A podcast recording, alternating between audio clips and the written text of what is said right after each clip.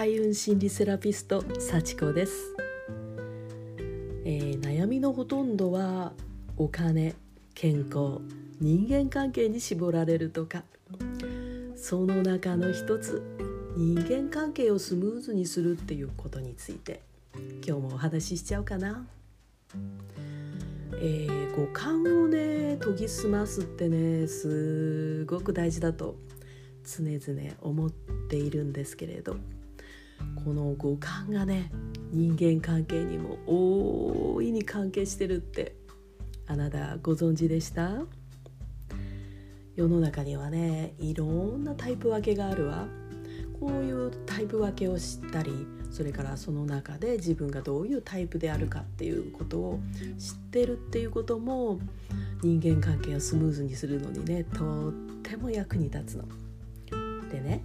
今日はその五感のタイプ分けのお話です。えー、NLP っていう心理学のお勉強でね VAK タイプ分けっていうのがあるの。V は視覚 A は聴覚 K は触覚、えー、味覚と収穫と体感覚が合わさったものです、えー、どれとどれが強いとかね、えー、2つが強いんだけど1つが弱いわとかその逆だったりとかね人によってもうそれはさまざまなタイプがあるのよ。でねこの強いものが違った人同士の話だとねなんとピンとこないままってことが起こるみたいなのよ。あなたねこんなことありません？ものすごくこっちは息せき切って「もうねそういうことだったよの」って言って話をしてるのに相手は「ふーん」ってなんだか気のない返事で「もうちょっと聞いてる」みたいなそういうやり取りって経験ありません？こちらが一生懸命息せき切って話してるっていうことは何かに感動したか何かにこう感情をもなんかすごく感じちゃったか怒ってるとかね悲しんでるとか喜んでるとかねそういうことだと思うのよね。それなのに気のないってどういうことよってねところが感じるっていうことは五感がこう触発されたってことなんですよね。で例えば視覚が強い人がって話してる時って視覚中心で話してるかもしれないのよ。で相手の人が視覚が弱くってそうだな例えば、うん、体感覚が強い人だとするでしょ？そうするとねピンとこないってことがあるかもしれないの。今ね花だよりの季節じゃありませんか満開のソメイヨシノ青い青い空の下もう薄紅色のソメイヨシノがね輝いているのよ。ってねしたら「うわーほんと綺麗よね。それねうん」って盛り上がるのもしかすると V 同士かもしれないの、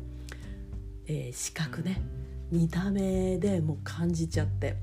でこれまでのお花見のこととかね過去の記憶まで呼び覚まされちゃってもう胸いっぱいみたいなね。ところが V があまり強くない人はそれほど V が強い人ほどはピンとこないかもしれないのよね。えー、満開のソメイヨシノ。ピューって音が風の音がした途端にかあの花びらが舞い降りる舞い落ちるのよねみたいな。このピューっていうのにねこうもう胸いっぱいになって。で遠くから「あー綺麗って歓声がねもうねあちこちから聞こえてくるのなんて話の方がピンとくるかもしれないのね。まあでもね経験上うんお花見に何度も何度も行ったことある人だったら V も A も K も全部ね触発されてね経験上知識として知ってるから、まあ、この辺の話はねあの自分の過去の経験とこう結びついちゃって、まあ、どういう話し方をしても大体「うーん素敵みたいになるかもしれないんだけれど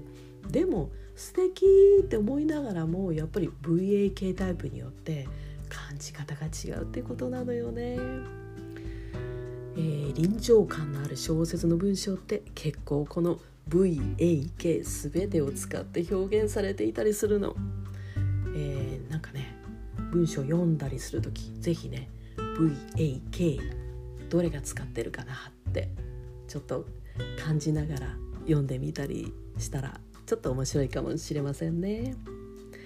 ということで是非五感を鍛えてそしてね、えー、鍛えるっていうのは例えば今日は見る日にするぞとかねあ、えー、これからの時間は色を中心にちょっと感じてみようかなとかねそういうふうにテーマを決めてあの感じるっていうことをやってみると鍛えられるかもよ。そうするとねいろいろに感じられると VAK ね区別なく感じられるようになってくると心がより動くようになるでしょう。心がより豊かになるでしょう。そうすると他の人の感じたことにも共鳴できるようになるでしょう。人間関係も違ってくるわよ。良くなってくるわよ。というお話でした。ね、VAK タイプ、うん、五感を鍛えると五感が豊かに感じられるようになると人間関係も良くなるよ。というお話でした。今日も最後まで聞いてくださってありがとう。ちょっとでも面白かなと思ったら是非フォローしてみて。幸子でした。ではまたね。